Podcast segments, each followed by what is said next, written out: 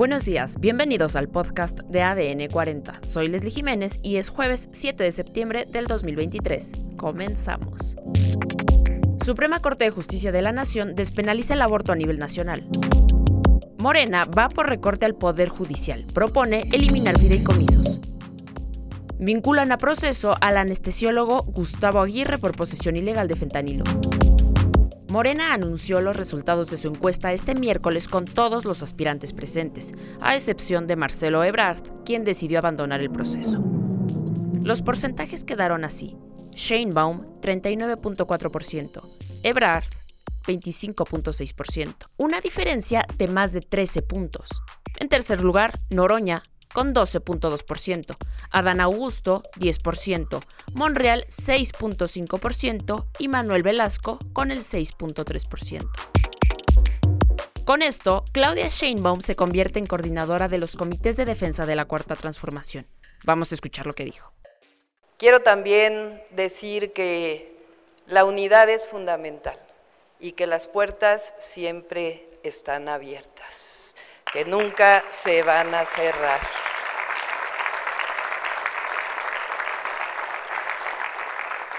Hoy ganó la democracia. Hoy decidió el pueblo de México y soy la coordinadora nacional de defensa de la transformación por decisión del pueblo de México. Asimismo, recordó que mañana inicia el proceso electoral y no hay un minuto que perder. Adán Augusto López también ofreció un posicionamiento.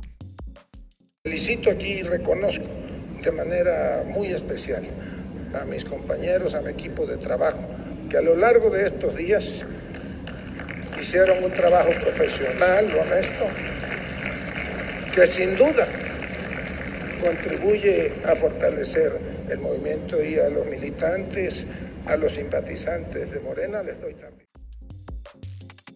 Por otro lado, esto fue lo que dijo Fernández Noroña.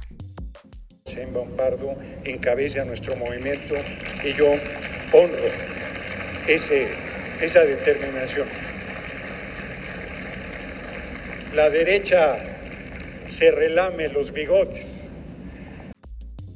Por su parte, Ricardo Monreal agradeció a sus simpatizantes. Buenas noches. Asumo íntegramente los resultados de la encuesta. Así nos colocó el pueblo y así lo vamos a respetar. Nuestro modesto 6% en términos generales, agradezco a quienes lo hicieron, agradezco al equipo que me ayudó de manera voluntaria a todo el equipo en el país que resistió, que navegamos contra corriente, sin recursos, sin dinero, sin aparato. Finalmente, Manuel Velasco dijo que Claudia Sheinbaum también cuenta con él. Además, Ignacio Mier, diputado federal de Morena, propuso eliminar los 14 fideicomisos del Poder Judicial, los cuales rondan los 20.149 millones de pesos y cubren recursos para contratación de personal, estímulo de antigüedad, pago de defunción, ayuda de gastos funerarios, seguro de vida, apoyo a familiares, entre otros. En otros temas, la primera sala de la Corte resolvió que es inconstitucional el sistema jurídico que penaliza el aborto en el Código Penal Federal, ya que viola los derechos humanos de las mujeres y personas con capacidad de gestar. La Corte concluyó que este apartado que criminalice el aborto ya no tendrá efecto y por lo tanto ya no se le podrá castigar a ninguna mujer o persona gestante ni al personal de salud.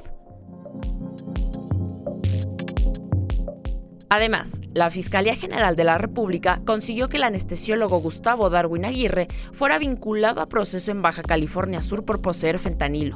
Aguirre Castro enfrentará libre su proceso por posesión ilegal de fentanilo, pero se mantienen las indagatorias para resolver si la posesión de esta droga junto a la morfina y efedrina eran legales, ya que su defensa asegura que tenían fines médicos comprobados.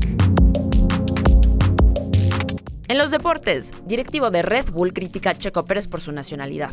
En palabras para el medio local Servus TV, Helmut Marco, director de Red Bull, dijo sobre Checo Pérez. Recordemos que él es sudamericano y por eso su cabeza no está tan enfocada como la de Max Verstappen o Sebastián Vettel. Las carreras son su fuerte y tuvo una muy buena carrera. Y en espectáculos, formalizan su separación la actriz Sophie Thorner y el cantante Joe Jonas. Esto fue todo por hoy en el podcast de ADN 40. Yo soy Leslie Jiménez y recuerda seguir a ADN 40 en Spotify, Apple o tu plataforma de audio favorita.